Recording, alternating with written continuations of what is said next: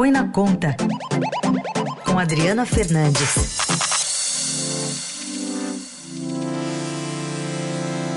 Tudo bem, Adri? Bom dia. Tudo bem, Carol? Bom dia, Heisen. Bom dia. Começou o ano, né? Começou segunda-feira, depois do carnaval. E o ano começou quente aqui em Brasília, Carol. Então, agora começam realmente, né, os, os, os deputados, senadores a trabalharem de forma mais articulada junto com o governo. Tem pautas e tem deadline, especialmente na relação dos combustíveis, assunto que está na pauta, inclusive, do presidente, do ministro hoje, né? Exatamente. O governo tem que decidir se vai manter a desoneração da gasolina e do álcool a partir do dia 1 de março. É um custo de 30 bilhões de reais pra, de perda de arrecadação até o final do ano, e isso está no centro do debate político e também de uma fritura é, política do ministro da, da Fazenda, Fernando Haddad. Ele é contra essa desoneração, depende disso, mas a política, a política não está é, deixando que isso aconteça, por isso essa reunião de hoje é importante e, e eu acredito é importante também para o futuro das decisões econômicas, porque Haddad já tinha é, sido atropelado no início é, do ano, quando esse mesmo debate ele não queria a manutenção da desoneração, foi atropelado pelo núcleo político, pela presidente é, do PT, Gleisi Hoffmann, e outros aliados políticos do presidente Lula, e agora voltamos ao mesmo tema. Ele também já ele não queria correção da tabela do imposto de renda da pessoa física, é, adotou um modelo que diminui o impacto, mas de qualquer forma está sendo é, derrotado nessas questões e que para ele são fundamentais porque ele precisa reverter o déficit das contas públicas. Já tem até uma conta, né, Adrid, que daria essa prorrogação até o fim do ano quase 29 bilhões aos cofres públicos, né, o custo. E qual vai ser o papel do presidente Lula nessa história?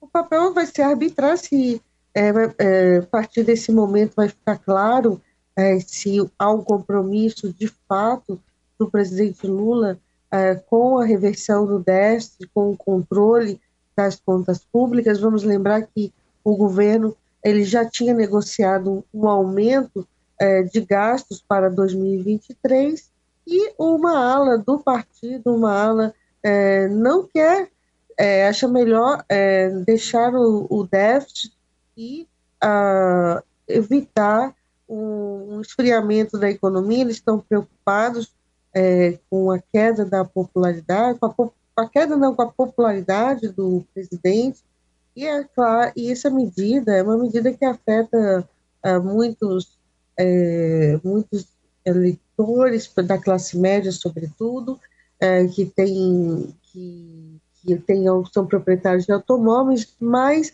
é uma medida que vai contra a todo o discurso do presidente de defesa uh, do meio ambiente, defesa das da, das causas que alimentam as mudanças, que, que, que provocam as mudanças climáticas e também de colocar o, po, o, o, pobre no orçamento, porque esse subsídio é o que o governo está fornecendo, porque ao reduzir os tributos, ao desonerar, isentar, colocar em zero a cobrança dos tributos federais, ele está privilegiando no orçamento um grupo, e nesse caso da gasolina, é um grupo uh, da classe da classe eh, média e os mais ricos, e isso significa manter, inclusive aumentar o pó, o rico dentro do orçamento. Então são questões uh, bastante peculiares. É, eu acho que todo mundo aqui quer uma, quer uma gasolina mais barata, mas há prioridades, e o ministro é, da Fazenda tem como prioridade nesse momento reduzir uh, o déficit das contas públicas. Dessa, dessa reunião deve sair alguma coisa, até porque a gente tem esse deadline aí da medida provisória que acaba agora dia 28. Então, se tiver algum tipo de impasse, é possível que se prorrogue essa medida provisória, essa desoneração? Não, esse, esse é o cenário ah. que está na mesa, prorrogar uhum. por um curto, um curto espaço de tempo, até que seja definida, porque é uma pressão também no presidente da Petrobras, Jean Paul Prats, para ele mudar a política de preços da Petrobras, hoje atrelada ao mercado internacional.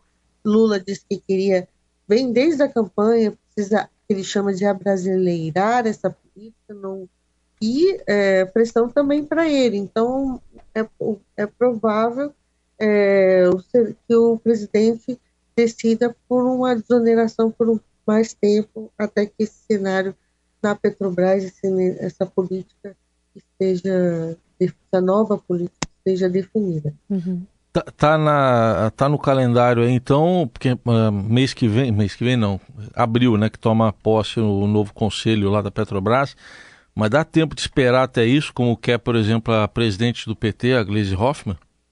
Não, nesse caso, Heisen, teria que, é, uma das alternativas é fazer uma prorrogação é, gradual, ou seja, não é, como foi agora, né? Dois meses. Dois meses. Né? É um tempo mais um tempo, mas isso tem isso tem para a imagem do ministro da Fazenda para é, para definir uh, o tamanho dele, né, na condução da política econômica é é muito ruim se ele perder.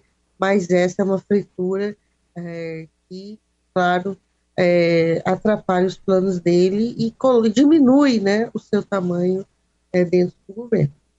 E em relação às pautas econômicas, né, reforma tributária, também algum, alguma regra fiscal, enfim, para impedir endividamento, Sim, como é que a gente está em Brasília? O tema da regra fiscal, da regra fiscal, né, que o governo chama de um novo arcabouço fiscal para, para as contas públicas, ele vai substituir o teto de gastos, que é a regra que limita o crescimento das despesas à variação da inflação.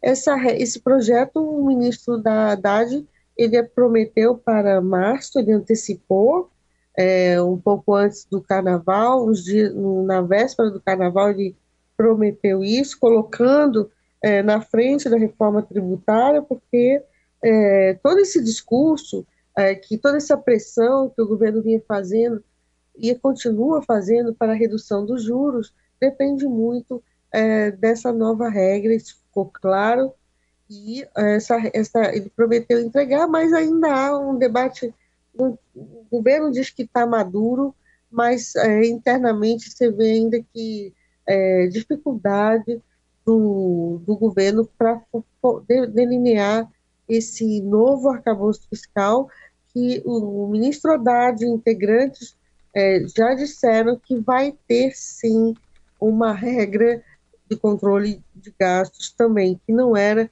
o que o, o núcleo político do PT é, e do governo é, desejariam para, eles não querem controle de gastos, eles não querem uma regra de controle, querem um arcabouço como já existia é, de busca de superávit superávites para as contas públicas, mas com flexibilidade para novos para aumentar os investimentos. Então a questão também, né, Adri, é que além da conta meramente técnica, né, na economia tem a questão política. Por exemplo, o ministro Flávio Dino disse em entrevista ao Estadão que se tiver problema na economia, a extrema direita, né? Ele falou do golpismo, que a extrema direita vai se sentir incentivada por isso é o que está por trás, né, de toda essa desse preocupação do, do, do, presidente Lula com a questão da popularidade dele.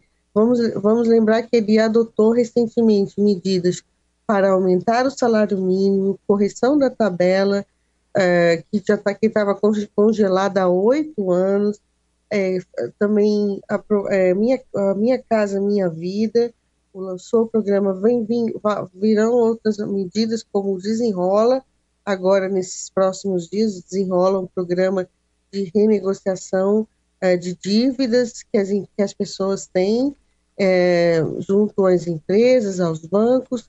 Então você é muito é muita notícia que eles estão querendo é, ativar a economia, evitar uma recessão com esse medo. Mas e Haddad é, por outro lado, tem a missão, ele se colocou a missão colocar as contas em dias, e a gente está não podemos esquecer, Heisen, as contas estão com déficit há muito tempo é, e com, teve um pequeno superávit é, no ano passado é, por conta de que adiaram foram adiadas despesas e, e o, o, há uma cobrança é, do mercado financeiro, das, das empresas que dependem dos juros que o dos juros que estão no mercado para que haja um ajuste, um ajuste é, nas contas do governo.